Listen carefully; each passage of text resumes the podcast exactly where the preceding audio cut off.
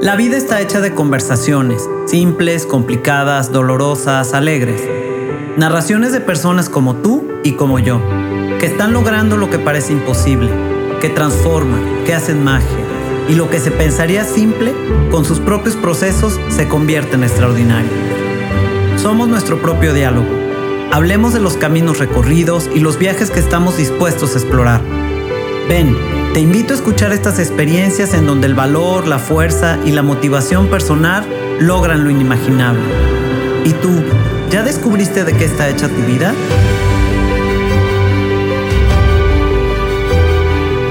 Soy Sofía Arellano y te invito a ir de lo simple a lo extraordinario.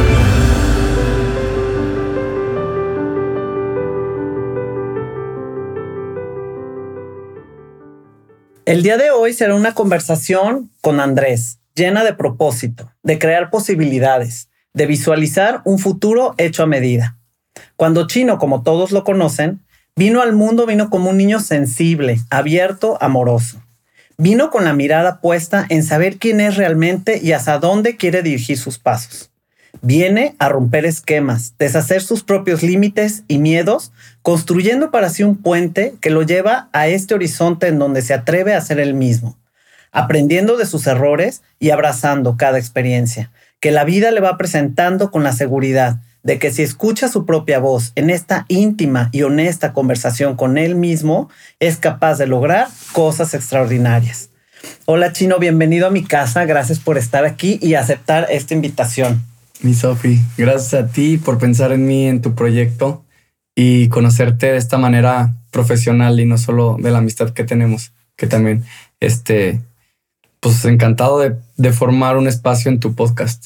Padrísimo. Yo para mí es un honor porque nos conocimos. Bueno, primero quiero decirte que tú me inspiras, ¿no? En tus clases, este chino da clases de indoor cycling a las cuales yo voy y cuando yo te empecé a escuchar, este, cómo hablas, todo lo que dices, habla de que has tenido un proceso interior muy padre, ¿no? De vida. y, y, todo lo que nos compartes, bueno, en lo personal a mí me enriquece muchísimo y me motiva y salgo así como, wow, o sea, pónganme lo que sea que yo puedo con eso, ¿no? Y eso me, me fascina de ti y me encanta, me encanta que lo compartas. Entonces yo quisiera empezar esta conversación preguntándote cómo ¿Te recuerdas en tu infancia? ¿Cómo te ves de niño? Bueno, me, recuerdo como chino, como todos me conocen, chino así. Un niñito gordito, bien simpático, con el pelo chino. Sí. Súper platicador. O sea, soy muy abierto como me conoces. Entonces, desde chiquito no me daba pena llegar y hola, ¿cómo estás? ¿Y qué comes? Me relacionaba mucho con la comida. Me encanta la comida. Soy de buen paladar desde chiquito. Y pues me considero alguien que, que, bueno, que soy, pero, pero me acuerdo mucho de ese niño como alguien muy cariñoso, muy noble, muy empático. Sentía mucho los sentimientos de las personas que me rodeaban. Okay. O sea, me tocaba que regañaran a mis hermanos este, y me ponía yo a llorar. Como que sentía eso. Eh, mi mamá y mi papá, pues me enseñaron desde chiquito. Mi mamá es súper amorosa. Mi papá es amoroso, pero a su manera. Ajá. Y, y, desde ahí yo creo que pude conocer el amor dentro, dentro de mí, cómo puedo conectar con las personas. Entonces me considero también alegre. Cantaba, bailaba mucho, muy creativo, acomodaba mi comida. O sea, de eso que me encantaba, la acomodaba que se vea bonito. Ahorita subo muchas fotos que me siguen en Instagram. Es como muchos platillos. O sea, es algo que también me distingue en mi Instagram de subir comida rica.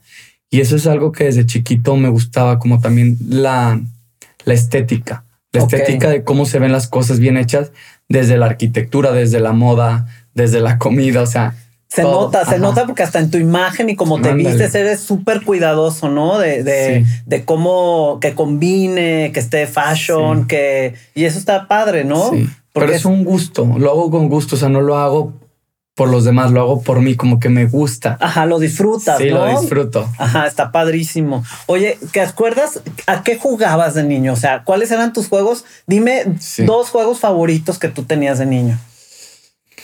Jugaba al Lego, me acuerdo mucho. Los Legos, los que armas. Sí.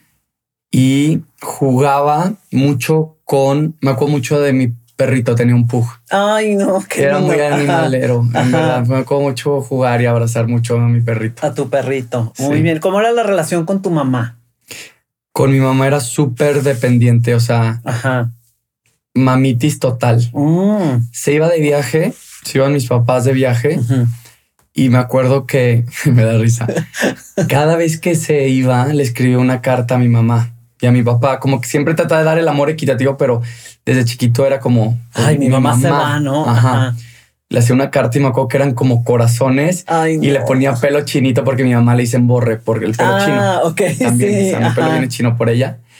Y yo así un corazón más chiquito con el pelo chinito agarrándole las manos a los dos y de que los ciero. qué lindo. Se iban y le hablaba de que mamá te extraño. Y era bien ocurrente, no sé, como que siempre he estado bien conectado a la naturaleza por lo de los animales. Ah, Pero imagínate este niño de seis años, siete años, que a la esquina de mi, de mi colonia tenemos, vivía yo de chiquito, siempre fui como muy libre porque vivíamos en una colonia grande donde eran como 12 casas y todos eran hermanos de mi papá. Ah, ¿de veras? Sí. Ah, o sea, O, primos grandes. Ajá. Este, porque, bueno, ahorita sí que te platico, mi papá es pilón, entonces tiene ah. primos casi de su edad. Sí. Y y pues teníamos jardín, teníamos ahí una iglesia, teníamos una cancha de fútbol, una casa, pues, todo ahí adentro. Entonces pues, nos dejaban ir y había primos y todo. Era como un mini, mini ciudad ahí de ustedes, ¿no? Y en el jardín de atrás, por privado de nuestra casa, le plantaba una planta a mi mamá. O sea, se iba y su regalo era de que te planté un vástago. Ay, no, qué difícil. No sé por qué. no sé por qué. a la esquina de esa colonia había un vivero. Entonces yo iba ahí y no sé qué planta, agarraba una y se la plantaba. Ay, no, qué lindo. No sé por qué me agarró esa racha y, si era como una conexión muy fuerte. Ahorita todavía la tengo con los dos, Ajá. pero de chiquito sí era una dependencia a mi mamá muy cañón. ¿Y qué pasa? Porque dices que tu papá te quiere muchísimo, pero él a su manera. ¿Cómo era su manera? Mi papá me costó muchos años entender su amor. Mi papá fue como, volviendo a lo que te decía ahorita, mi papá fue pilón. Mi papá fue pilón después de nueve hermanos. Ajá. Y el hermano que sigue de él le lleva diez años. Mm. Los otros ocho, o sea, los otros siete que están del que le sigue, pues cuando él nació, sus hermanos tenían 20, 25. No, pues grandísimo, nada sí, o Sea, él, lo tuvieron cuando él tenía, creo que mis abuelos tenían 45 y mi abuelo 48. Ajá, Yo a mi abuelo, de hecho, no lo conozco. O sea, ah. no lo conocí porque se murió al año que yo nací. Claro, porque yo soy, él era el hijo más chico y yo soy su hijo más chico, entonces yo, era, yo soy el nieto más chico de, de esa familia. Claro, claro. Y, y mi papá, platicando con él, este, de lo poco que he platicado de su infancia, porque siempre empiezo a platicar y como que no se abre mucho. Eh, pues no conoció este amor que yo tal vez lo pude conocer entre mi mamá y mi mamá lo que le contagió a mi papá. Exacto. Entonces, pues fue un, un, trabajo interno donde mi papá era un poco más seco y mi mamá era súper amorosa. Entonces, pues había un contraste, opacaba, mi papá. Entonces, yo lo hacía como menos. Y llegó un punto donde ya encontré como que él está dando su amor a su manera. Él, pues como no tuvo papás, o sea, fueron abuelitos, sus papás fueron sus hermanos. Me dice, me enseñó a manejar mi hermana, cosas así. Ajá. Este, pues creo que no conoció ese amor igual que yo. Exacto. ¿Y qué, qué, emociones o qué sentimientos provocó esta manera de ser de tu papá en ti? En, un punto de chico yo no lo tenía hasta que empecé a ir a terapia ya hace un par de años y, me hice más consciente porque pues dicen que ahorita, o sea, todas tus inseguridades se basan en tus, en tus, en tus heridas. Tus heridas son de niño. Exacto. Pueden ser desde este rechazo, puede ser desde abandono. Entonces, pues yo sentía un rechazo, o sea, sentía un menos amor de uno que de otro. Y eso como un niño no, le puedes explicar como papás. Exacto. Hasta este punto que agradezco y digo, cada uno de, o sea, tanto mi papá como mi mamá me dieron las herramientas necesarias y todo el amor para crecer a su manera. ¿Me explico? Y pues, no sé, o sea, como que la relación con mi papá es, es alguien que admiro mucho porque es alguien muy trabajador, es alguien que ayuda mucho, ayuda mucho en el sentido de con la gente que lo rodea le encanta ayudar si un tío o un amigo, o sea, está mal. es muy empático también y lo ayuda económicamente. Este es muy humano, les hace como que con sus empleados los trata más humanos. es alguien que me enseñó también eso y me enseñó a trabajar. Yo desde chiquito, una historia que me da risa. Tengo varias anécdotas de chiquito. A ver, cuéntanos este, una. Mi papá se dedica a comercializar dulces. No los fabrica, comercializa medio mayores. O sea, son, él le vende a todas las tienditas de los colegios, a todos los que venden en la calle, Este, en la zona del Bajío. Yo soy de León, Guanajuato. Ajá. Así no habíamos dicho. Sí. y este, entonces yo de chiquito le decía a mi papá, dame una bolsa de dulces de mazapanes y me lo llevaba al colegio y yo, cómprenme un dulce, por favor. Entonces, la, la, la coordinadora del, del era, era kinder. Le hablaba a mi mamá toda asustada porque eran amigas. Le decía, oye, está todo bien económicamente en tu casa. Porque pobre chino está bien preocupado. Yo, yo, lo hacía como, pues, pues sí, o sea, quiero ser como mi papá. Ajá, claro. Quiero, quiero vender, quiero. Y desde chiquito tuve esa, esa, esa, esa semillita que, que le agradezco que nos, que nos metió a, a los, a los tres hijos que tiene. Oye, ¿tú crees que esta parte de dar a lo otro que me estás platicando que como que aprendiste de tu papá, este, es algo que ahorita haces? Porque yo vi unas historias que subiste en tu Instagram en Navidad que dije, wow, esta parte del nunca, para mí fue una sorpresa bien linda de ti porque que fuiste con los, los homeless y que fuiste y cómo les platicas y les hablas. O sea, tener esta, esta capacidad de, ser generoso y dar este tiempo de tu vida, ¿no? Este, que a muchos nos cuesta trabajo dar. Claro. Está increíble. Entonces, ¿qué te da? ¿Qué te regresa esto? ¿O por qué lo haces? O, a ver, platícanos un poquito de esta parte tuya. Me da felicidad. O sea, desde, desde chiquito, volviendo a todo esto, eres ese típico niño de Navidad que pedía paz mundial. De veras. Sí, o sea, era ese niño que me gustaba ayudar, al que, al que veía que le. Y es algo que no sé cómo describírtelo, simplemente viene en mi programación, o sea, viene en mi manera de pensar, en mi manera de sentir.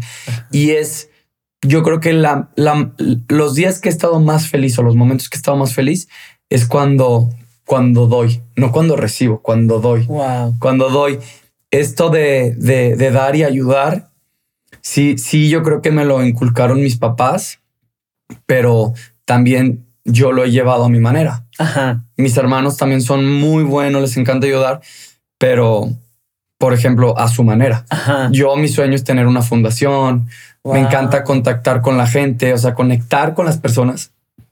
No me gusta discriminar, para mí es, o sea, no hay, no hay géneros, no hay no, o sea, solo hay una raza humana y todos somos iguales y, y el que tenga más dinero yo que tú o tú que yo o que tú tengas un título, pues muchas cosas del sistema que en los que hemos crecido, pues para mí no, no crean valor.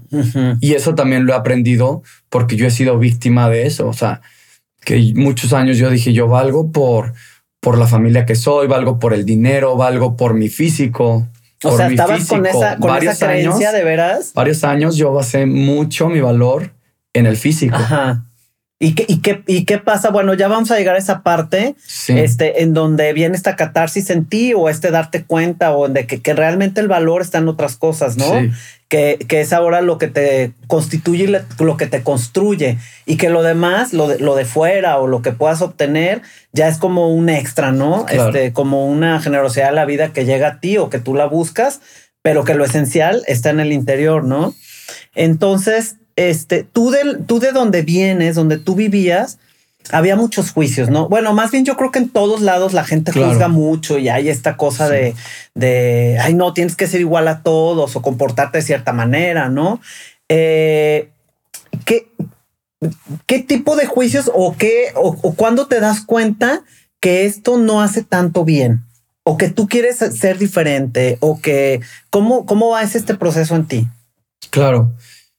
Este, bueno, todo viene con aprendizajes, ¿no? O sea, yo quise ser esta persona que hoy soy y para ser esta persona llegaron aprendizajes a mi vida. Aprendizajes que son momentos donde digo, ¿qué tengo que aprender de este momento? O sea, en verdad no, no, no sé qué hay de bueno. ¿Qué, qué me quieres enseñar, vida? O sea, tuve acabando la prepa, este, un momento duro, yo creo que en mi vida, este, estaba acabando la prepa, me sentía como más adelantado desde chiquito. Tengo un hermano y una hermana. Yo soy el más chico. Mi hermano, mi hermana me lleva tres años y mi hermano me lleva cinco años. Ok. Entonces tuve una, una, o sea, siempre me he llevado con, con amigos de mi hermano. Ok. Y con mis amigos. O sea, siempre me he llevado con gente más grande y como que mentalmente traía esa como esa madurez en un punto, no en experiencia, pero sí me gustaba con, entablar con gente más grande. Y, y un punto donde pues no me sentía tan conectado con, con los niños de mi edad, por más de que los amo, mis amigos de mi infancia, los veo y los quiero mucho, este, pero me sentía, pues estaba en otra etapa. Mi, mi ambición era hacer ejercicio cuando todos estaban en la fiesta. Este fue donde descubrí también todo el mundo deportivo y todo esto se encaminó por un corazón roto. A ver. O sea, yo empecé el ejercicio desde chiquito. Mis, mis papás nos, nos, nos, nos inculcaron mucho tres cosas que son los valores, los valores como persona, este, el deporte. Mi mamá corría maratones. Ándale, este, qué bien. Mi papá jugaba squash y racket y nos inculcaron mucho la educación. O sea, esos son como tres pilares que a ellos les sirvió muchísimo en su niñez y ellos como que apostaron en nosotros. Ajá. ¿Sí? Sí. En que siempre quieres hacer un ejercicio, te apoyo. O sea, quieres clases de tenis, de todo, quieres meterte a un club, te apoyo. Quieres estudiar, o sea, mi papá se esforzó para que entráramos en una universidad digna y todo eso, ¿no? Sí. Y, lo otro pues son los valores, siempre inculcándonos el amor, la honestidad, o sea, trabajábamos la paciencia desde chiquito con la comida, como esos videos de TikTok de que no te lo comas. Sí, espérate. Y el niño sí, sí. Porque también eran muy amorosos y nos querían dar todo, pero también enseñándonos que a veces o sea, disciplina tienes, que, tener ese control. Ajá. Y bueno, en, acabando prepa, este, mi primer novia, así bien, duré tres años. O sea, era como que decía, no manches, yo me voy a casar con esta niña. Súper enamorada. La niña conocida. Yo no sabía, yo no había salido nunca a vivir fuera de León. Ajá. Acababa la, o sea, bueno, sí me había ido un año a Canadá Ajá. en primera secundaria, pero estaba muy chiquito, como que descubrí en ese año, pues fue un desapego de mi mamá en ese año. ¿Cómo fue ese desapego? O sea, ¿te costó trabajo? ¿no? ¿Cuáles fueron tus herramientas que utilizaste para poder superar ese momento para ti? Fue enfocarme en donde estoy. O sea, fue un punto donde dije, a ver, puedo estar, estaba en Canadá, puedo estar en Canadá, pero mentalmente y sentimentalmente en León y no voy a disfrutar ni León ni Canadá porque no estoy en ningún lado. Es cierto. O aprovecho este año, conozco gente y veo que me tiene que, dejar. Obviamente, pues estabas más chico y no pensaba con esa madurez, pero fue así como, pues bueno, ya me voy a entretener. Y empecé a hacer amigos, empecé a hacer deporte, conecté a más gente y padrísimo. Ajá, ¿y empecé a conocer las canadiensas güeras guapas. Ay, esto sí está padre, ¿va? Y sentías miedo cuando te ibas a ir, o sea, te dio miedo, inseguridad como dejarlo conocido, e, este vínculo que tenías con tu mamá como muy fuerte. Sí, sí, fue, fue, un, fue un vínculo de, de te extraño mucho, mamá, y lloraba y conéctate, me acuerdo, era en ese momento era el, el Skype. Ajá. Conéctate al Skype, te quiero ver y así. Ajá, ajá. Y pues le extrañaba mucho, mucho a, a, los dos. Ajá. Este, pero... Pero ¿dónde viene este clic de decir, ay no, pues es o sea, ¿qué te llevó a este pensamiento o a este actuar de como herramienta? Por si alguien, algún chavo o alguien está pasando un momento así complicado que no sabe si irse o no irse, si, si siente este miedo y a veces se quedan y no se van por este miedo de atreverse a hacer algo, ¿no? Como que no conocido o va a ir a un lugar diferente, etcétera. Entonces, ¿cuál fue este clic que hubo en ti que te llevó de, de un los extraño, conectan, no sé qué, a un homesick a decir, híjole, pues esto está padre, me voy a dar la oportunidad, voy a vivir este presente que ahorita tengo. Este, ¿Qué crees que fue eso? Pues fue valorar las oportunidades que te pone la vida. O sea, fue en un punto donde también en una plática con mis papás me dijeron, a ver, tú te querías ir, es un privilegio, hay muchos amigos que están aquí en León tuyos y darían lo que fuera por estar allá, aprovechalo, tienes la oportunidad. Exacto. Entonces fue así como, ¡fum! Y desde ahí me volví un nómada, o sea, me, me hice bien fácil de desprenderme de lugares. Sí. Porque últimamente en los años me he movido mucho de ciudades y, y le ha costado más a la gente con la que conecto en esa ciudad de que yo me vaya a, a, mí. Ajá. Y no es que les pierda cariño, simplemente pues ya es algo más natural mío. Ajá. Ya lo hiciste tuyo, ya, ya, es una herramienta que tú conoces y que te gusta esto de ser nómada, ¿no? Y que pues, las, la utilizas en el momento que se tenga que dar, ¿no? Y me encanta la experiencia de llegar a un lugar nuevo, conocer gente nueva. En verdad se me hace algo padrísimo. Cada persona tiene algo que dejarte y algo que tú le dejes. Y sobre todo, este, te das cuenta cómo a veces te puedes cerrar a un círculo social tan chico y, darle tanta importancia al que dirán de un círculo social. Cuando te sales y dices, no manches, es que somos tan pequeños en este mundo. Y en verdad, o sea, es padrísimo conectar con diferentes culturas, diferentes idiomas. Y pues bueno, regreso. En este año yo creo que lo, lo, destaco por el, por el ejercicio y por el desprendimiento del desapego a mis papás. Exacto. Llego, en ese momento hice mucho ejercicio, este, pues ya a las amigas ya las veía con otro ojo que me gustaban más y este, empiezo a hacer gimnasio, empiezo a poner fuerte, acabando la prepa. Tengo a esta chava novia que justo decíamos. Y tú súper enamorado. Sí, pues decía, es, es la hermana de, de, mi mejor amigo en ese momento. Este me llevaba, me llevaba excelente con la familia. O sea, a, los, a toda la familia. O sea, yo anduve con ella porque era la hermana de mi mejor amigo. Wow. Entonces, pues yo viajaba con ellos antes de andar, o sea, me llevaba perfecto con los papás. Mi cuñado era pues como un hermano, ¿sí? Entonces, pues todo era perfecto.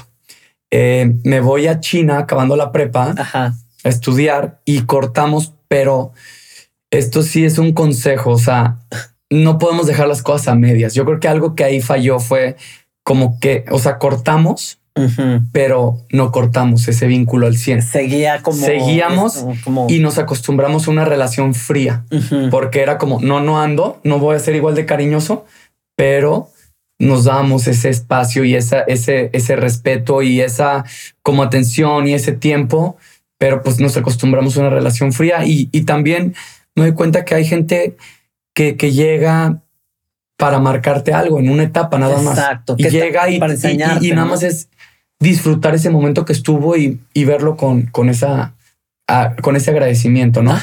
Entonces regreso yo de mi año de China, padrísimo ese año, yo creo que se destacó, fui a aprender el mandarín, me voy con dos amigos. Wow. Ese un semestre me tocó mi hermano allá estudiando. Padrísimo. Entonces estuvo padrísimo. Aprendí muchísimo sobre negocios, sobre la importación y exportación. Dale. Ok. Pero ¿qué edad tenías ahí? Tenía, fue en el 2015 cuando regresé, tenía 20 años. Ay, bien chico, pero qué padre. O sea, ya traes esta mentalidad de mundo de, de vivir solo, irte a un idioma donde aparte los chinos está cañón porque no hablan inglés. Ajá. Entonces es un pedo. o las, señas, las señas no es lo mismo. O sea, los números no, o sea, esto no es cinco. O sea, esto no es dos. O sea, son diferentes las señas. Ajá. Me explico. Entonces, un reto. Sí. Y, y la neta, padrísimo. Este regreso y, y pues ya estaban medio frías las cosas. Volvimos a intentarlo. O sea, no es como que volvimos, o sea, volvimos a andar, pero claramente ya no era lo mismo. Ella estaba en otra etapa y yo en otra. Y a mí me costaba mucho terminar esa relación porque no había pasado nada. O sea, no habíamos, no nos habíamos puesto el cuerno, no, no le gustaba a alguien más, a mí no me gustaba nadie más. Simplemente pues ya, ya, no estaba esa conexión, ¿no?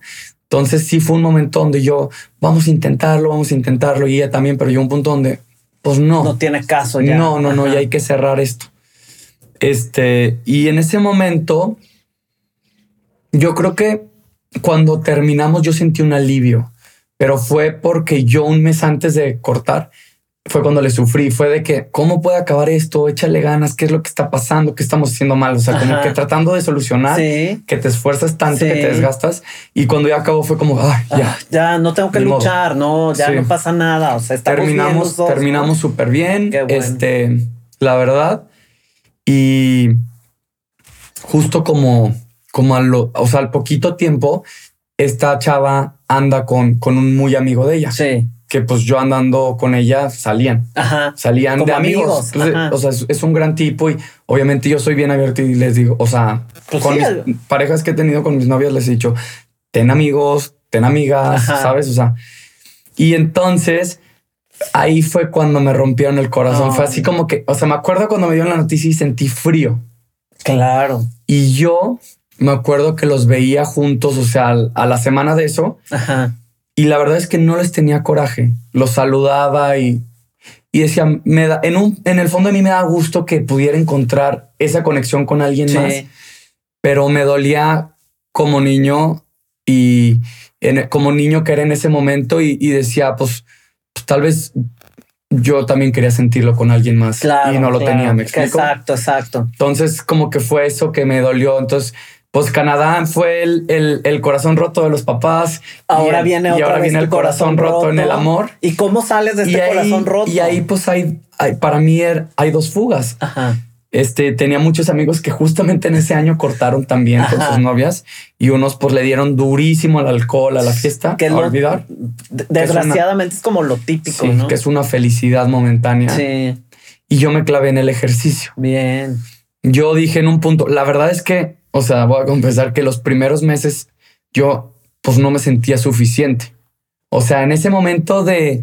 de ¿Suficiente para qué o para quién? Pues me sentía rechazado, me sentía menos porque decía, mm, o sea, mi pareja, mi expareja, pues está con alguien y, y yo creo que muchas personas que los cortan y la pareja anda con alguien más, es un sentimiento muy natural que sientas de que pues soy menos para ella. Pero, al final de cuentas no es nada personal tuyo, simplemente es algo de, de, mutuo que ya no compartimos. Pero no crees que la raíz venga de este sentimiento de tu papá de no ser suficiente, claro, no sentirte claro, no, suficiente y, y, ella te lo representaba. Y ahí, claro, la verdad es que con mis parejas he vivido mis heridas más fuertes porque son un, son un espejo. Exacto. Y son un espejo que te conocen porque llegas, llegas a, a encuerarte con ellos. O sea, llegas a, a, ser vulnerable. A ser tan vulnerable que, que sí, o sea, en un punto por eso dicen es que el amor solo dura un año o dos.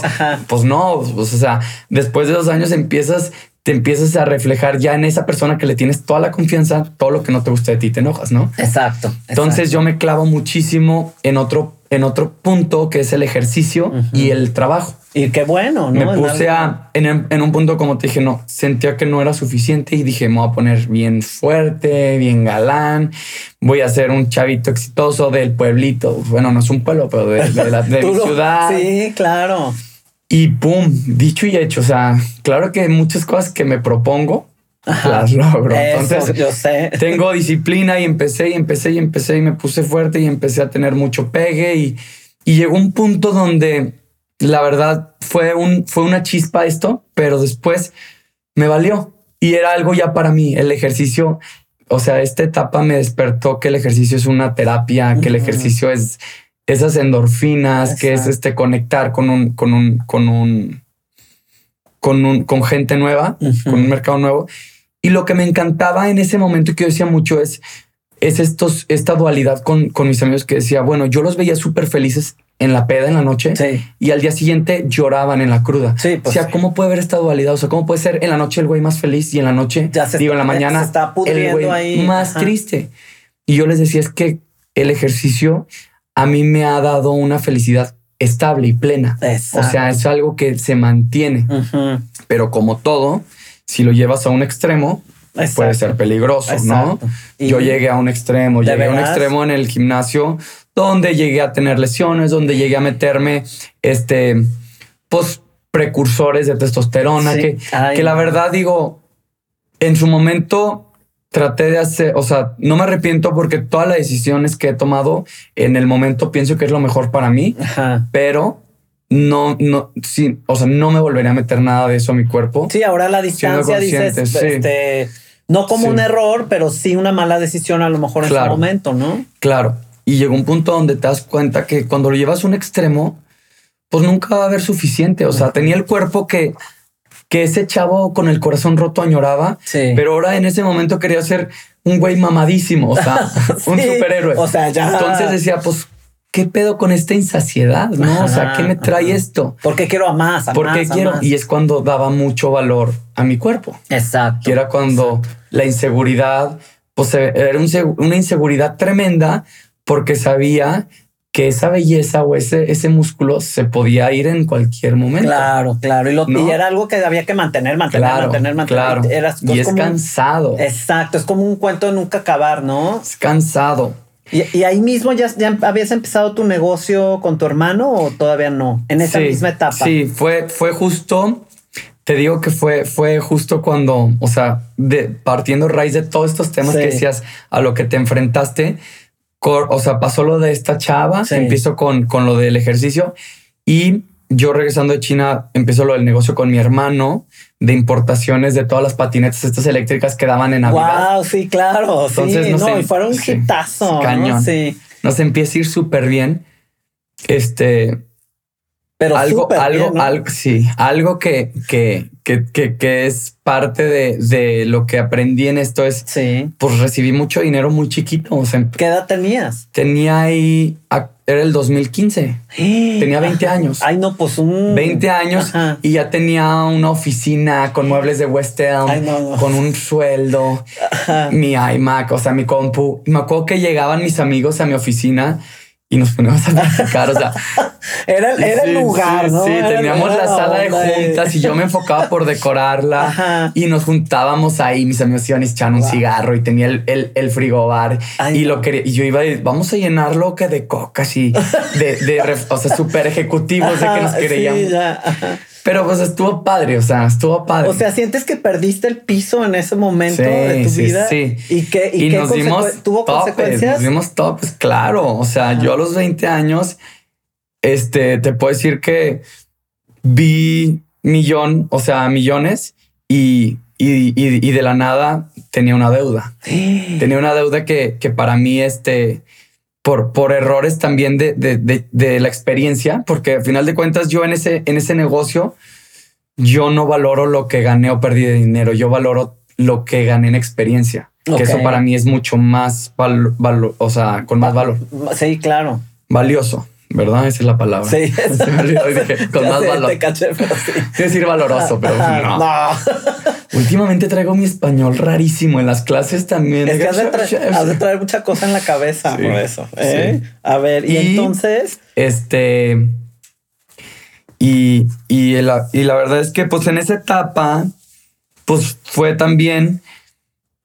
Era el chavito perfecto que que, que, que tenía en esa ciudad. O sea, era como un prototipo de un chavito fitness, chambeador. O sea, era el chavito que la mamá quería que anduviera con la hija. Claro, el ¿Sabes? tal, vez, tal vez a la hija le gustaba el rebelde o así, pero yo era el chavito que, que era fit, que no tomaba, que estaba, que era chambeador, que tenía, o sea, yo llegaba y a los 20 tenía mi BM y Ay, Dios mío, y así, no, pues súper guau de partido. Mi oficina. Me sentía de la edad de mi hermano, o sea, de, esa gente de y con mi sueldo y todo. O sea, no, pues quítense que ahí voy yo, ¿no? Y, y mucho aparentar en ese momento era mi seguridad. O sea, era aparentar el, aparentar el, el, ok, yo soy alguien grande, porque desde chiquito he querido ser líder, ¿eh? Desde que salí de la prepa, salí de la prepa con banda de excelencia, con ah, mejor promedio. Mis papás nunca fueron de esas personas que nos exigieron de que, de que las calificaciones y no, sé qué. Simplemente sí nos decían échale ganas, o sea, da todo. Y como eran unos papás ejemplares, o sea, era mi mamá la suegra que toda la niña quiere tener, mi papá era un güey súper ameno, cariñoso, simpático.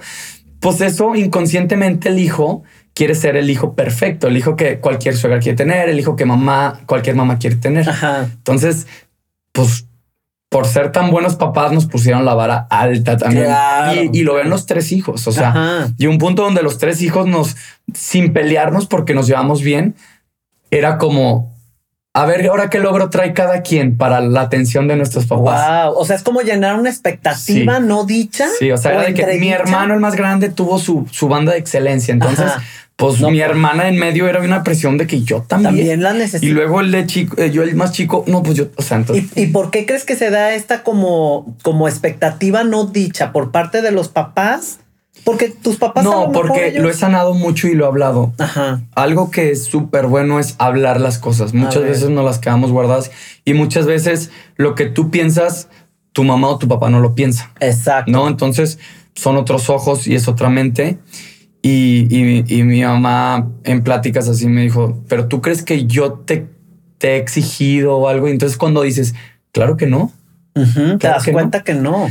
Y entonces, en verdad, hemos tenido sesiones que acabas así súper agotado, platicando media hora y, y es como un curar. O sea, en verdad es curar un buen, porque cuando te das cuenta que estás mal con ellos es cuando te empieza a irritar bastantes cosas que te dicen. Exacto. Y el problema no es lo que te dicen, es la persona. Entonces ya sabes que tienes que empezar a hablar y a, yo creo que entablar todo lo que no te, todo lo que te está molestando, ¿no? Y que escuches también sin juzgar su versión. Exacto. Es como estas conversaciones que nos vamos haciendo dentro de nuestras cabezas, porque mi conversación o tu conversación es completamente distinta a la que trae tu papá y tu mamá en su cabeza. Claro. Entonces sí es importantísimo conversar. Claro pero ya dicho, ¿no? Eh, frente a frente, para entonces darte cuenta que tú te creaste una conversación completamente distinta. Claro. Y entonces cuando te abres a la oportunidad de escuchar al otro y de resolver y de sanar, como tú dices, ¿no? Estas, heriditas que tú mismo te fuiste haciendo,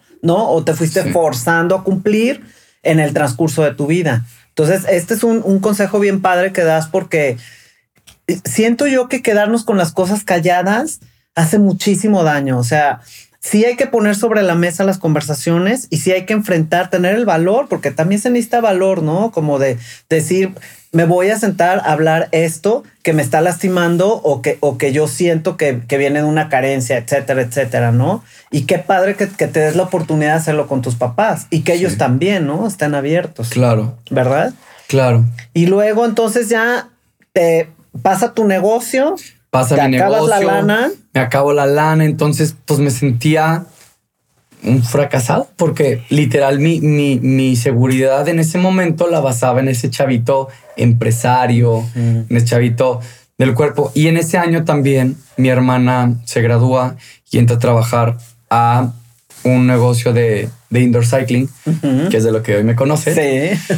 Y pues decía, a ver, este güey está fuerte, le encanta bailar, habla hasta con las plantas que lo va a hacer bien. Entonces me invitan, ella le invitan como, como pues la directora que opera todo este negocio ahí en León. Qué padre. Me dice, no manches, chino, te va a encantar, ven por favor. Voy, yo era cero de bici, o sea, el spin, hacía pesas y hacía la, la, típica así como de, de huevones, o sea, de, la, escalera para. Sí, la escalera y la. Sí, sí.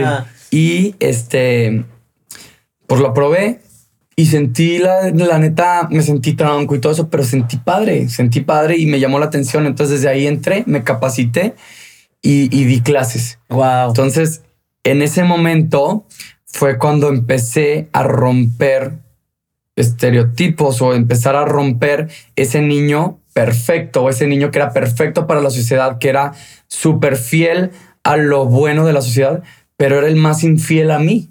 Ok. Era el más infiel a mí. O sea, porque yo soy un niño que es súper cariñoso, pero que también es súper, o sea, que sí es sensible y que se puede enojar. Ajá. Y me costaba mucho soltar ese coraje. O sea, ¿por qué?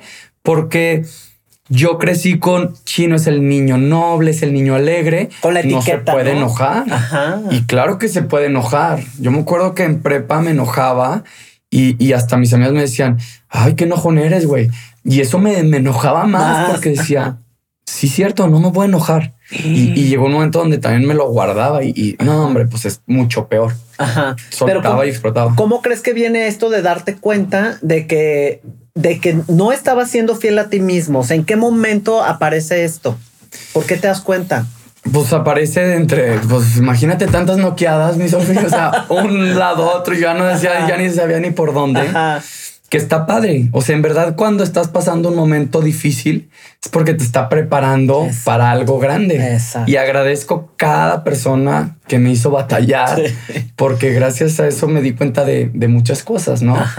Y, y pues fue en esa etapa donde, donde dije, a ver, no me siento contento, no me siento contento, este, con lo que soy. Ahorita no me siento contento con estas creencias. Quiero salirme de, de mi ciudad y empezar de cero.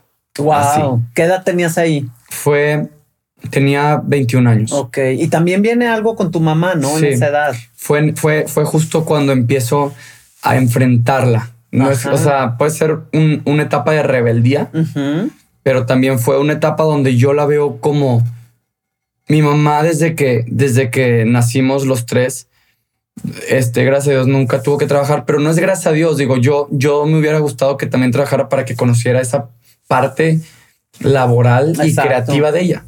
Aunque su chamba fue ser mamá, claro, hizo un excelente trabajo. Exacto. Sí, pero, pero llegó un punto donde yo le decía, a ver, mamá, yo no soy un proyecto tuyo. Me ayudaste, me formaste, me diste valores, ahora sí déjame a mí ser. O sea, si me tengo que tropezar, me voy a tropezar.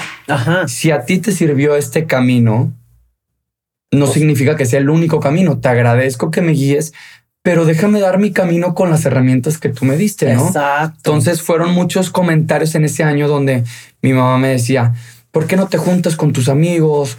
¿Por qué haces tanto ejercicio? ¿Por qué trabajas tanto? Que era lo que me gustaba. Entonces me enojaba porque le decía, déjame de controlar, o sea, déjame, no quiero ser ese niño perfecto que has tratado de construir inconscientemente porque nunca nos dijo sea así. Sí, que encajara con la imagen pero de lo que ya no quería ser esa persona. Este, entonces me voy a Monterrey, justo sale la oportunidad de entrar a esta empresa que sigo, que se llama Ciclo. Sí. Este, me voy a Monterrey, aprovecho y hago un intercambio en la universidad allá y, y pues vida nueva. O sea, vida nueva, empiezo, empiezo con la oportunidad de dar un valor de chino a lo que es. Todavía no sabía que mi valor real es, no era el dinero, no era mi físico. Ahí todavía me basaba muchísimo en mi físico. Ajá, ¿Por qué? Porque era cuando mejor estaba. O sea, tenía cuadritos, tenía sí. todo. O sea, parecía que no se estaba hecho a la medida, la verdad. Me había salido la barba en ese momento, entonces ya me veía más grande. Sí, sí, sí, la verdad. Ajá. Llego a Monterrey y empiezo a dar clases y, puf, o sea, una sensación, una sensación porque me empezó a ir súper bien. Ajá. Este, me empezó a ir súper bien y me fue tan bien que perdí el piso. perdí el piso porque, pues, la verdad es que no, no me había dado cuenta que, que, yo basaba mucho mi valor también, que es lo que decía, en, lo que, en lo, en lo, en lo material, en lo que ves, en mi cuerpo, en lo que vale un chavo si es trabajador, en el coche que trae, en todo eso, ¿no? O también puede ser que, que, que esto va pegado a el ser visto, el ser tomado en cuenta, eh, ¿no? En la aceptación, en sentir esta, esta parte, en sentirte suficiente. Claro. ¿No?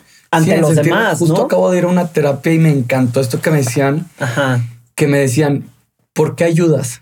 ¿Por qué te encanta ayudar? O sea, es justo ir a la raíz para, para que sepas, porque en verdad, cuando te cuestionas, llegas, llegas al, a la respuesta. Exacto. De todo lo que dices, no sé. O sea, no puedes no saber. Exacto. Simplemente no te estás escuchando por tanto ruido. Y me decía, ¿por qué te ayuda? ¿Por qué te encanta ayudar? ¿Te gusta ser necesitado? ¿Te gusta que la gente dependa de ti? ¿Qué pasa si no quieren tu ayuda? Entonces me sentí, ah, como... me sentí así como qué sentido tiene mi vida. Wow. Entonces fue así como desde qué punto lo estás dando. ¿Quieres ayudar para tener control de las personas? O sea, yo te ayudo y entonces tú ya eres dependiente a mí. Porque tienes agradecimiento y entonces. O porque lo estás haciendo desde el amor, que muchas veces sí ayudo desde el amor. Simplemente es hacerte consciente por qué y cómo lo estás haciendo, ¿no?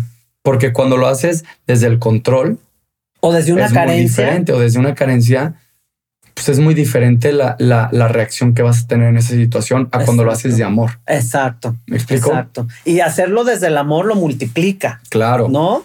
Y yo creo que hacerlo desde una carencia disminuye esa ayuda que das, ¿no? Como que la hace, eh, le quita el valor de la esencia de lo que es, de lo que es ayudar o dar, ¿no? Claro. Y digo, muchas veces sí me lo cuestiono y está bien cañón saberlo. O sea, por ejemplo, esta, esta vez que fui a darles pizza y darle ropa a la gente de la calle, que digo, la neta me salió de la nada. Dije, quiero hacerlo. O sea, me encanta, voy a hacerlo. Pero a veces digo, ¿por qué lo grabo y por qué lo subo? Esa pregunta te iba a hacer. O sea, a ver. ¿por qué comparto el ayudar? Ajá. ¿Cuál fue el punto? ¿Y cuál fue? ¿Me explico? Sí. Y, en verdad, en verdad es, es conocerme más si es por crear una expectativa de quién soy o, o, por o por o por querer comunicarlo. La verdad es que cada día trabajo en ser más real en mis redes porque es, algo que me cuesta. Eh, me cuesta mucho. Este me cuesta mucho. O sea, y, y, al día de hoy no es fácil. O sea, no es fácil ser esa, es, o sea, soltar a todo lo que creías que valías, que era el físico, que era, me explico, y, y, y, y encontrar tu valor en, en, tu esencia, en quién eres nada más. Está, en ser sin esforzarte. Exacto, ser Entonces, tú como eres. Ese, esa vez que lo subí, yo creo que me doy cuenta porque me da gusto cuando me reaccionan y eso también está, está ahí un valor de codependencia porque estoy esperando un mensaje, sí. pero también este, me da gusto cuando fomento esta, esta idea que dicen, qué padre, quiero acompañarte la siguiente vez. a, mí me, a mí me sucedió eso. ¿eh? Yo cuando vi esto que hiciste dije, ay, pues no estaría mal hacerlo yo en, algún año, no está bien O sea, y romper con paradigmas, que es desde eso que me encanta, desde, desde esta etapa antes que hablábamos, donde este chavo que puede ser el, el güey que mueres por él o el, o el chavito que quieres llegar a ser. Exacto. También tiene corazón y también no vale por eso. Entonces es como muestro mi parte este, humana, mi parte sensible y también te puedo mostrar mi parte este, material, o material, ¿no? Ajá. Pero ya es mucho más desde, desde el punto donde, oye, si me contestas, pues chido, pero pero que no, que no sea. Que no sea un alimento para el ego, ¿no? Porque el ego aquí nos viene luego, nos juega unos trucos bien cañones, ¿no? Y al ego yo creo que hay que mantenerlo como más, más silenciado, más, claro. más, más tranquilo, ¿no? Porque luego por eso perdemos el piso o por eso este, nos puede llevar a cosas que en realidad no es lo que queríamos o lo que estábamos buscando de fondo, ¿no? Entonces sí, sí, tiene que ver, yo creo, con el ego. Entonces. Y, y, pues la verdad es que sí, ya, ya estando ahí, sigo, o sea, sí me cuestiono mucho más y lo que en este paso digo, pues bueno, ya soy consciente. Exacto. Ya lo hice y voy a ser consciente.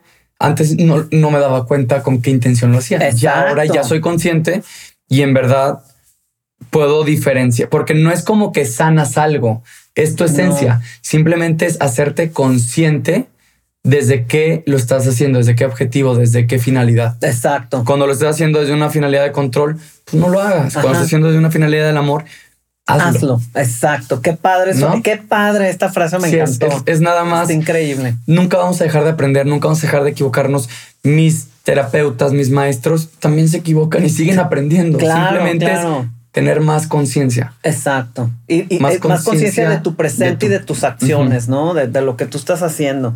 Entonces dices que en Monterrey, wow, pierdes el piso. pierdo el piso. Eres la star de Sí, llego y pues era todo, todo lo que siempre quise. Otra vez. Centro de atención. Ajá. Este me acuerdo que clases súper llenas, este, llegaba a los antros y las chavas llegaban y qué onda, ya reservé ahorita a las 12 para tu clase de una semana, ah, ¿sabes? O sea, mucha aceptación, mucha aceptación.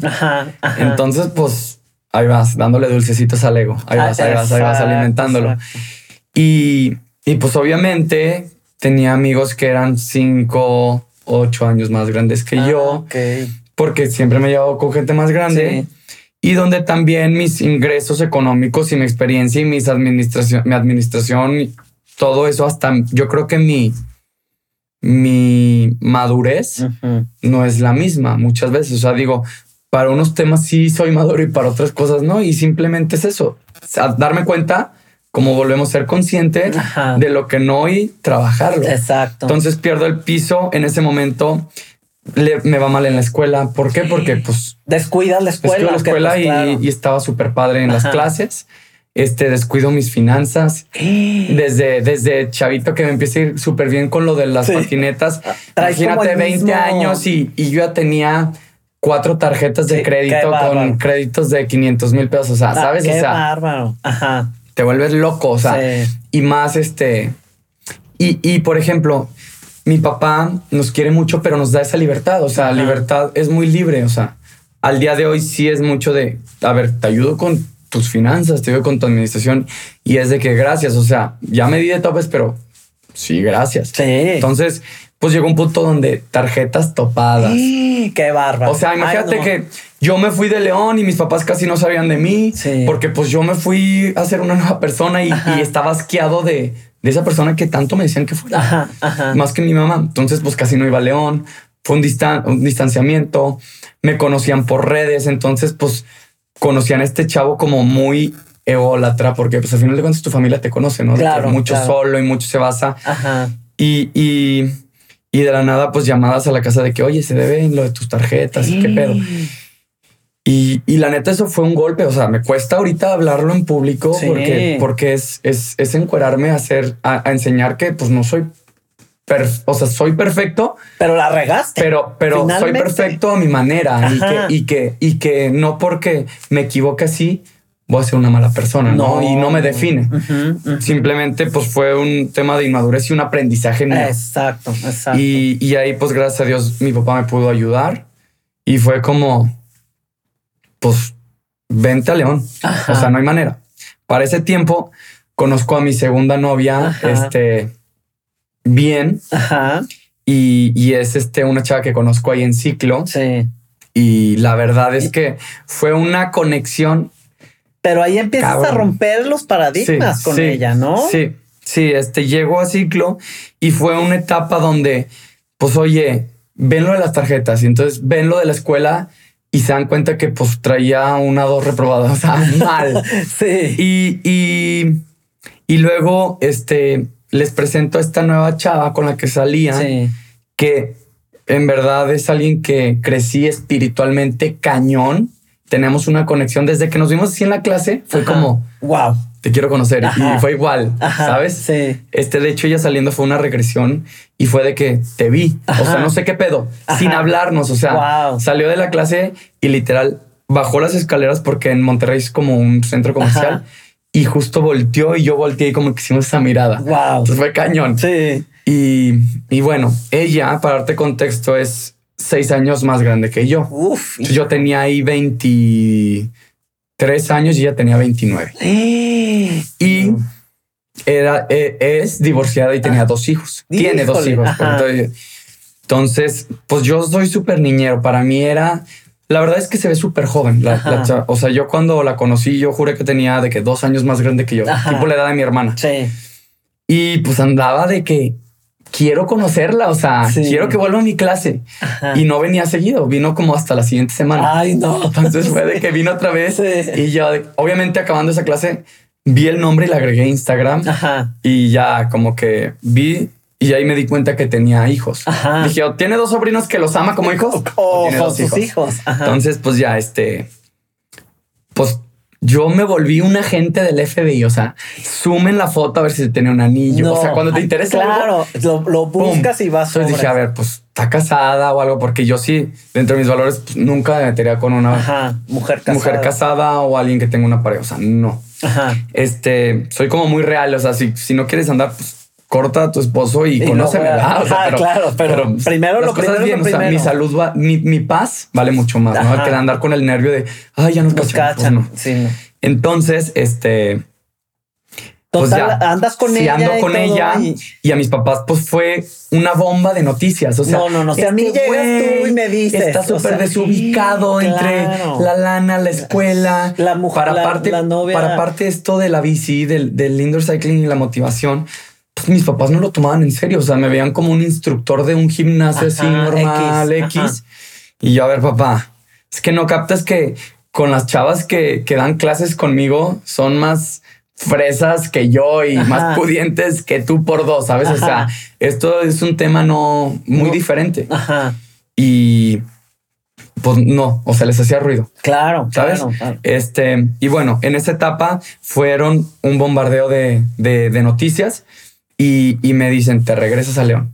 Ahí ya empezabas con tu cambio de imagen física de, de, de los anillos, los... No, anillos no. Ahí todavía... Pelo no, pero... Tatuajes. Sí, empecé, me puse mi primer tatuaje. Ajá. me puse mi primer tatuaje. ¿Qué dice ese primer tatuaje? Ese primer tatuaje está en el antebrazo y dice Today. Ajá. Que que fue este una etapa bien padre que viví en ese en esos seis meses antes de empezar. Toqué fondo, Sofi. La neta es que toqué fondo ahí. O sea, claramente, ahorita que voy tiempo hacia atrás, esas, esas, esas maneras de esas rebeldías era llamar la atención de mis papás. Claro. Es como ese niñito que quiere llamar la atención de sus papás. Claro, claro. ¿Me explico? Sí. Y, y en esa etapa yo entré de ser súper religioso a ser súper espiritual, porque bueno, esto no te lo dije, pero yo crecí en un colegio legionario, mis ah, papás son católicos, yo soy católico, o sea, bautizado y así. Crecí, era de esos niños como soy tan bueno, iba a los retiros y, los padrecitos de que no sientes el llamado. Y yo, ay, sí, hablaba con Dios, le decía Diosito, es que yo quiero ser papá, pero de hijos, no quiero ser padrecito. Quiero tener mis claro, hijos. lo tenías muy soy súper niñero, o sea, en verdad. Wow. En verdad, ahorita hace cuatro meses soy tío y soy el más feliz. Sí, te veo, sí, estás fascinado. Y este, justo hago una transición en esa etapa que toco fondo. Este, cuando empiezo a dar clases en Monterrey. Sí. Que era, y, era muchos enfrentamientos, porque yo traía el ego a todo lo que da, porque traía el éxito. Claro, claro. Y, y, y este primo, un primo mío, que es psicólogo y hace terapia con ángeles. O sea, es, un tema como de energías, de vibras.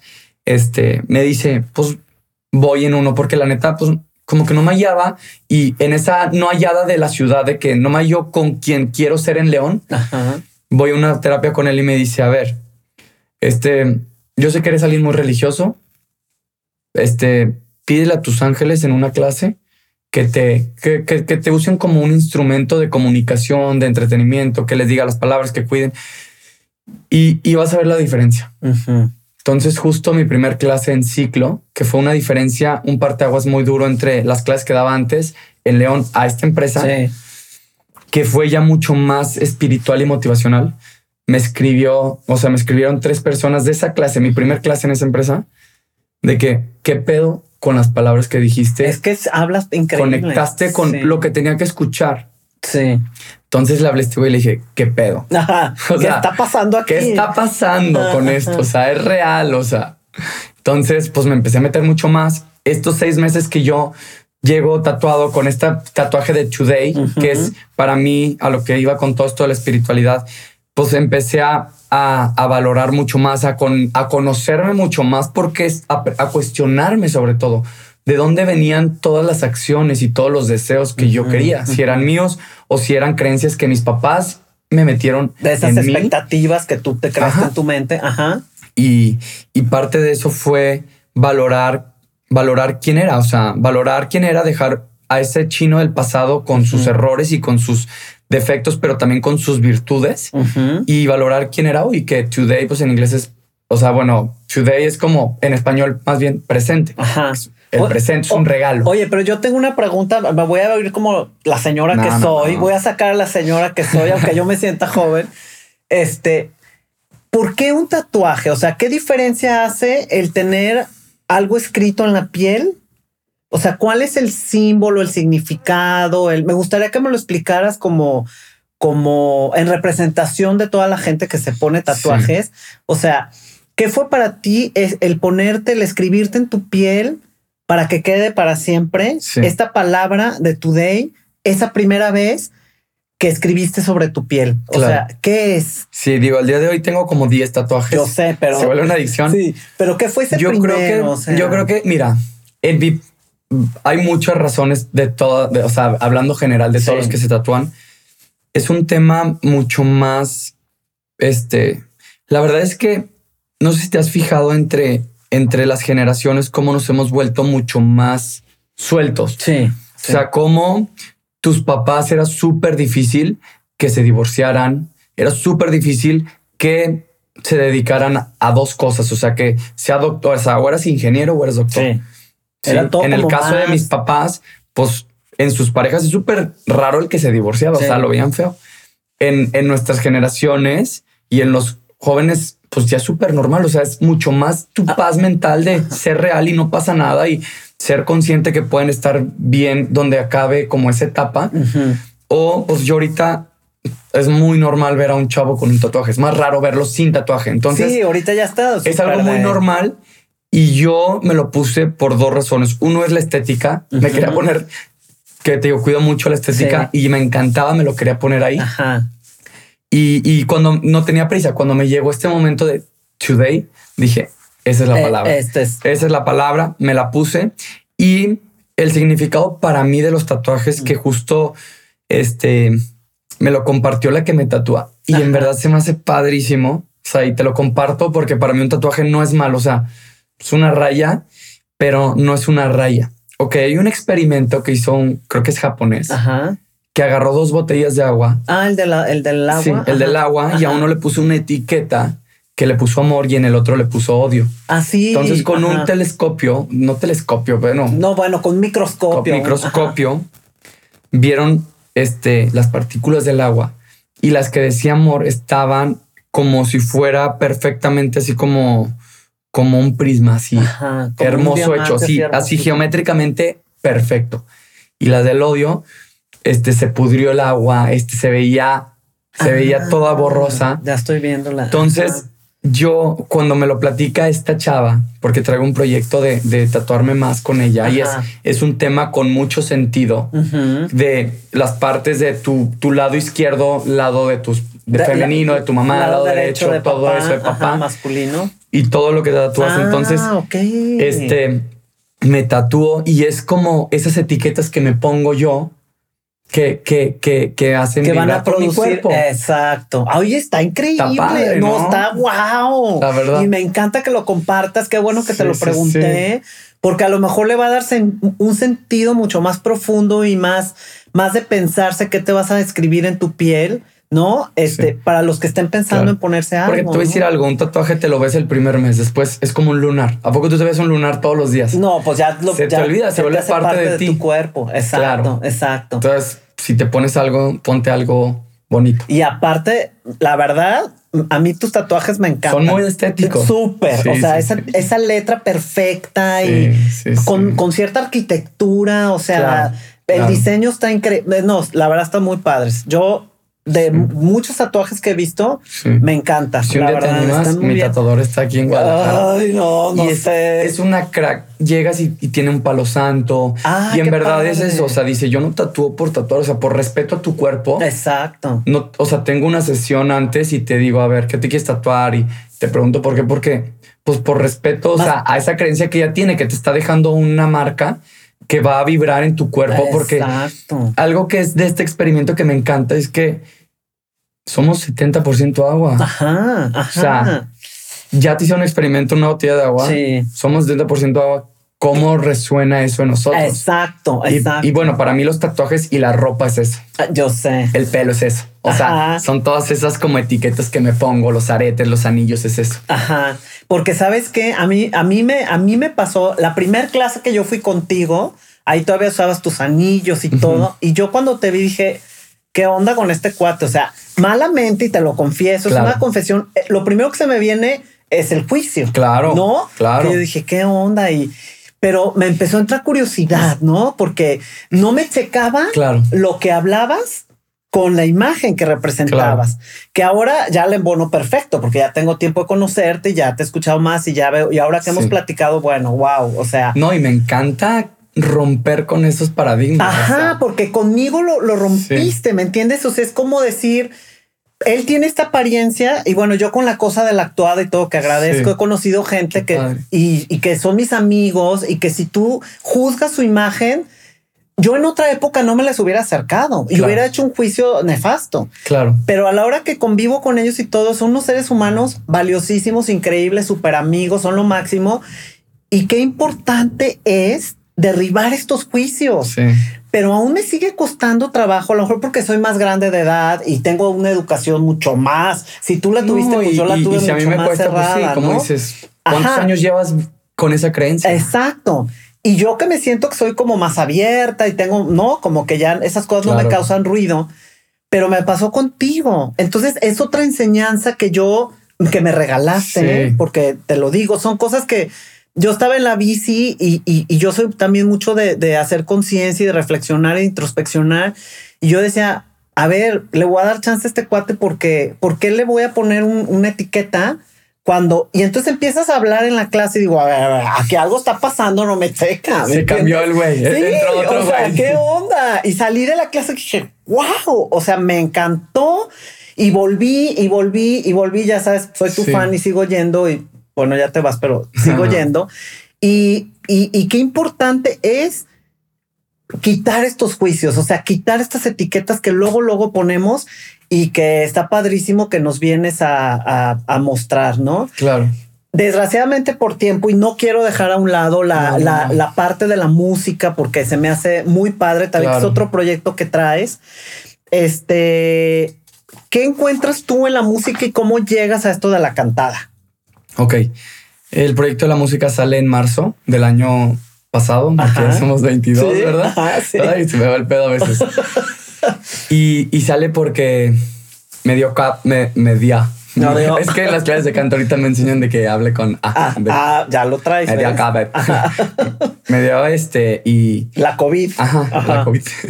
y pues fue una gripe normal, pero las secuelas estuvieron bien feas. Ah, sí. Sí, me afectó mucho, me inflamó todo el sistema nervioso. Wow. Es una enfermedad que te inflama. Sí. Y yo andaba, pues, este, pues me da como, me da esa, esa, esa parte como que, esa ansiedad. Yo iba con los doctores y decía, es que no respiro bien. Y decía, ¿qué tengo? O sea, chécame. Y me hacían de estas como radiografías de los pulmones y salía bien. Me dio bronquitis, pero pero ya mis pulmones ya estaban bien, no salían con las manchitas. Y fui hasta con un cardiólogo y de que, porque decía, algo no está bien en mi cuerpo, o no me siento el mismo. Y hasta que voy con un este, psiquiatra, porque fue un día que literal le hablo a mi terapeuta y con el que hago terapia de ángeles y, y, le digo, la neta es que estoy bien mal. O sea, tengo estos sentimientos que siento que no son míos. O sea, sentimientos donde digo de miedo, de sentimientos donde digo mi vida no tiene sentido. ¿Qué estoy haciendo? Como depresión. Súper depresivo. Wow. Súper depresivo. Súper depresivo. Este, y me dice, me ve y me dice, estás bien enojado, güey. Estás bien enojado. ¿Hace cuánto que no lloras? Y yo hace como tres años. Y me pica así con un cuarzo como en ciertos puntos del cuerpo. Y me dice, llora, güey. Y, y suéltate. O sea, entonces me acuerdo que se va, se va como a los, a los cinco minutos y ya iba rumbo a mi casa y así en el coche me paré y empecé a llorar de la nada como un niño chiquito. O sea, me recordé así como que hace mucho solté este papel del chavo perfecto que cargaba una sociedad, que cargaba tantas piedras. Lo solté y así hace cuenta como que me sentí un niñito así arrinconado llorando. lloraba y lloraba y lloraba y lloraba y lloraba y lloraba. Lloré todo lo que me aguanté con todos los corazones rotos, todo lo que me aguanté desde los fracasos que yo sentí que tuve, o sea, todo eso que no lo o sea, que no lo, no lo viví, no me lo dejé, me lo, me lo iba guardando. Entonces, este llegó un punto, pues claro, si, si no te dejas drenar de todo lo malo, tampoco vas a ver lo bueno, no va a estar la motivación y va a ver tu vida sin sentido. Es una dualidad que sin luz no hay oscuridad. Sin tristeza y llorar no hay este alegría. Tienes que vivir, tienes que abrazar tus momentos tristes, porque somos humanos sentimentales. Exacto. Y el llanto sana. Y el llanto sana. Sí, cañón. Y, en ese momento, pues como que me sentí mejor. Pero bueno, me da el COVID, este, y en ese momento digo, pues órale, o sea, la neta es que valoré muchísimo mi vida. Tuve, tuve meses anteriores, o sea, tuve como seis meses un, accidente, estuve a punto de, matarme sí, que en el coche con mi novia. Sí, sí, sí. Y fue un parteaguas, yo creo que esencial. Traí este, casi, casi nos embarramos. O sea, casi nos matamos en, pocas palabras en un coche, de, en, un, problema de coches, o sea, de, carretera. Y, y, en ese momento fue como un shock. Dije, ok, me pude haber muerto. Gracias que sigo vivo. Gracias por seguir aquí. Este, ¿qué, qué, qué voy a hacer? ¿Qué me hubiera arrepentido si hoy ya no estuviera aquí? De no haber hecho. Y se me vino a la mente luego, luego cantar. Ay, wow. Porque siempre me ha encantado cantar. Siempre me ha encantado. Este, soy un niño como que muy, muy alegre que le encantaba cantar y le encanta bailar. Y relacionado la música, con la música. Es, es, un tema para mí de otro mundo. O sea, en verdad, la música estuvo muy presente en esos momentos de, de, de tristeza, haciéndome llorar y haciéndome sanar y sacándome una sonrisa, pero también en ese momento de alegría es que nos hace contactar. De alegría, con, contactar. O sea, una canción te puede recordar una clase mía, una canción te puede recordar a tu papá, te puede recordar un viaje, o sea, te recuerda experiencias y personas y te lo transmite. Exacto. ¿Sabes? Entonces se me hace algo súper poderoso. y, y pues yo en esta parte, digo, lo menciono porque sí, yo creo que sí es, sí es, o sea, sí es clave.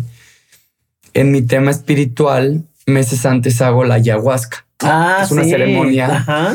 Y en esa ayahuasca, este, me dicen, tú vas, o sea, tú tienes un poder de sanar a través de tu voz. Sí. Yo en ese momento no traía mi proyecto de cantar, o sea, sabía que me encantaba, cantaba en todas mis clases, pero no se me pasaba. Entonces, pues en ese momento como que cuadré muchas cosas y dije, a ver, soy un güey que ya entretiene cada clase de ciclo para mí es un, un conciertito. Entretengo ya 50 señoras, 50 chavos, pues lo puedo hacer, canto, lo puedo hacer más grande y a través de la música, este, aliviar. Ahorita mi proyecto empezó con, con el género del reggaetón, que es súper comercial. No va a hablar así súper espiritual en las canciones, pero es algo que tú la oyes y te dan ganas de, enamorarte, te de sube la, te sube, la energía. Sí, está padre. Entonces está padre, es mi primer proyecto, como, como que es música que cura, música que sana, ¿no? Este proyecto. Este salió súper de la nada. Este, cuando tuvo ese accidente, cuando pasó todo lo del COVID, empecé a valorar y dije, no me voy a quedar con las ganas. Todo lo que quiera hacer lo voy a intentar. Eso. Y voy a llegar hasta donde me permita.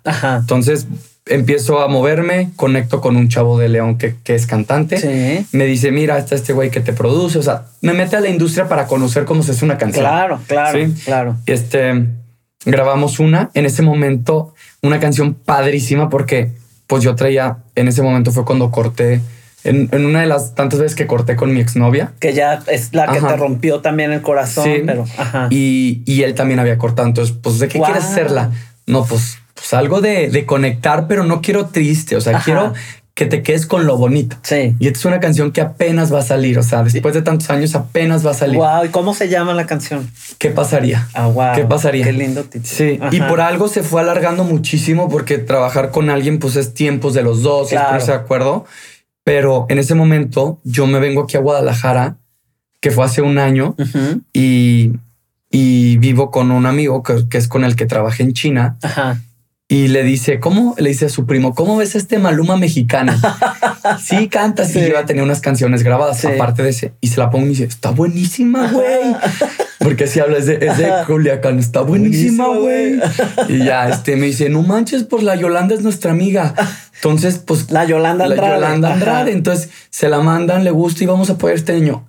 Así en una noche. Wow. Vamos a ser sus madrinas. Y yo, ¿cómo se me está cumpliendo el sueño? Ya. O sí, pero así. Y de que en tres semanas puedes ir a México, vas a ir a presentar tu canción. Entonces, todo ya. Hablo en serio. Entonces, ah, el chavo quería ser cantante, ahora sí, montese. Ponle ganas. Y me preparo y contrato unos bailarines, hago una coreografía, me voy y presento y padrísimo, la saco, todo súper improvisado, no saco video, sale en plataformas, a la gente fue como un boom.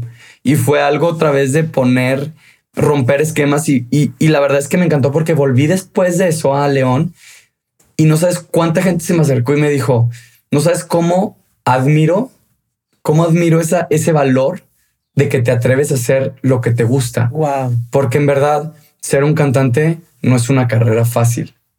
Es darte topas y, y, y, que digas, en verdad, es esas ganas que tienes, te las admiro y, digo, gracias. O sea, en verdad, si te puedo transmitir eso, qué chido. Ajá, ¿Sabes? Y, luego. Y pues en este proyecto vienen ya mucho más álbumes. Este ya, ya hay tres álbums, o sea, creándose. Ahorita estoy en una etapa de crear. Ajá. Y a partir de, de este, de este medio año ya voy a empezar a, a lanzar primero Dios. Ajá. Ay, qué padre. ¿Y en dónde, te, en dónde vas a lanzarlas? O sea, ¿dónde la gente si quiere buscar? ¿Cómo estás primero tu nombre artístico? ¿Chino? Chino Orozco. Ah, ok. Entonces la gente para que te siga o busque tus canciones. Tengo ahorita una que es la de tus besos, que es la que saqué hace un año. Ajá. Este. ¿En qué plataformas está? Está, en tu plataforma favorita. En, todas. En todas. Ah, padrísimo. Súper bien. sí. Y este.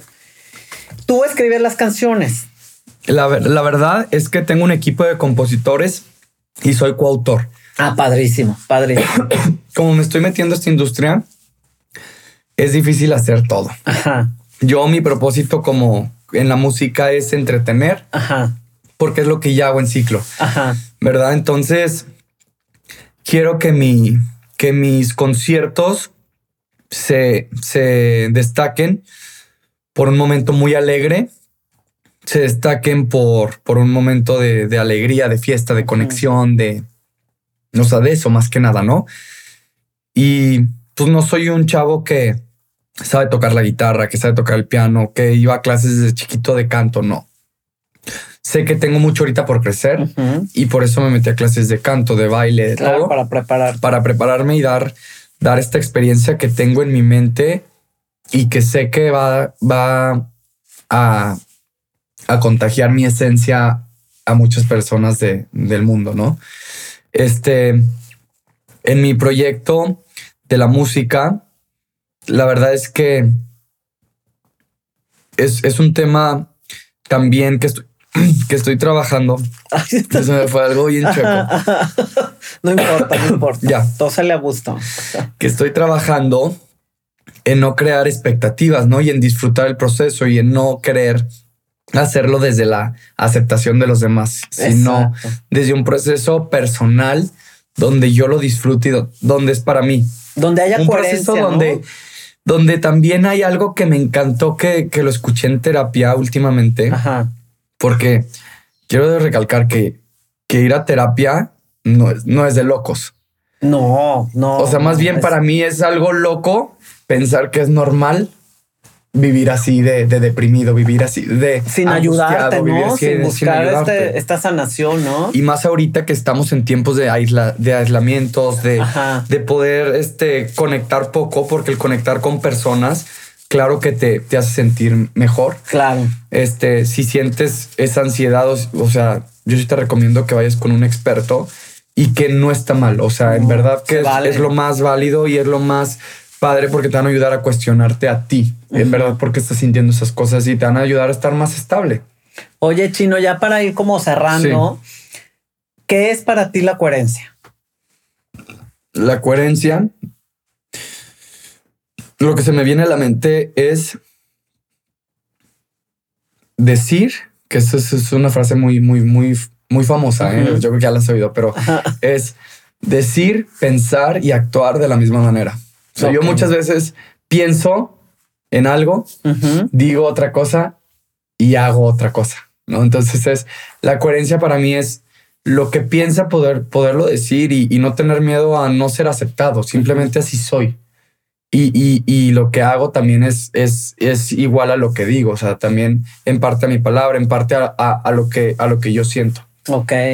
Oye, y ya quisiera que nos dejaras con una frase o pensamiento o consejo para todas esas personas o chavos o chavas que les da miedo mostrarse realmente como son, ¿qué les dirías? Es esta frase que me encanta, que es, imagínense, todo, queremos ser agradados, a todos nos gusta ser aceptados, desde una pareja, desde un amigo, desde tu sociedad, ¿no? Desde el trabajo, desde tu, o sea, estamos en una sociedad donde pensemos, pensamos que valemos por los logros, ¿no? Entonces, lo primero que les digo es piensen, si te estás poniendo más logro, estás diciendo que tú no vales. O sea, en verdad, si yo digo, yo valgo porque me estoy poniendo mi chamarra valenciaga, Pues entonces diciendo, pues este cuerpo no vale nada. Y al final de cuentas, pues esta chamarra es un pedazo de tela. Tú le das la vida. Si tú no te la pones, está en, un closet ahí guardado. Entonces, que encuentres tu valor que no es ni en tus logros, ni en tu dinero, ni en algo tangible que puedes perder el día de mañana, porque si no, pues, pierdes toda tu confianza en base a mi experiencia, ¿no? Y lo otro es que dejes de agradar para que, para que te agrades a ti. Sí, lo más importante es agradarte a ti. Y este ejemplo que me encantó es, imagínate que tú regalas un iPhone, Sofía. O sea, tú estás regalándole iPhones a las personas para que ellos te lo regalen. ¿Me explico? Tú estás regalando, tú estás regalando, o sea, ese cariño porque quieres que te lo den a ti cuando tú te lo puedes dar. O sea, ¿por qué no tú te das el iPhone? A, ti mismo. A ti mismo. Sí, tú solo. ¿Por qué no empiezas tú a darte ese cariño? Ajá. ¿Por qué quieres que alguien más te lo dé cuando tú primero te lo puedes dar? Exacto. Y está, muy cañón, ¿no? O sea, sí, está padre. ¿Por qué quieres a fuerzas que te lo den otras? Te das cuenta en verdad que, que, que no necesitas de nadie. Obviamente lo más hermoso es conectar. Sí. Pero, pues, lo primero es que te necesitas a ti. La primera persona que tienes que agradarte es a ti. La primera persona que tienes que amar es a ti. O sea, cada día levántate y abraza tu cuerpo y decir, o sea, wow que me tocaste en esta vida ser tú, que soy Sofía, que soy güera, que me encanta actuar, que me encanta hablar, gracias a mi voz, que me encanta, gracias a mis piernas que tal vez no están súper fuertes, pero hoy están sanas y me permiten ir a clase con chino. Entonces es, es, es, que ames tu personaje que tienes en esta vida. Padrísimo, me encanta, me encanta y gracias. Y así, así no te va, no te va a faltar. Exacto, me encantan esas palabras.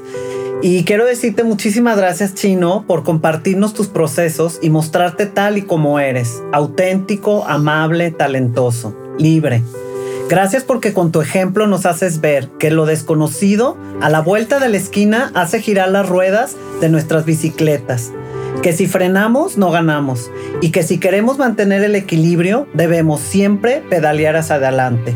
que cuando se sabe a dónde vas, el mundo entero se aparta para dejarte paso. Que debemos pedalear con el corazón que nos da la fuerza y pedalear con el alma porque nos da la certeza.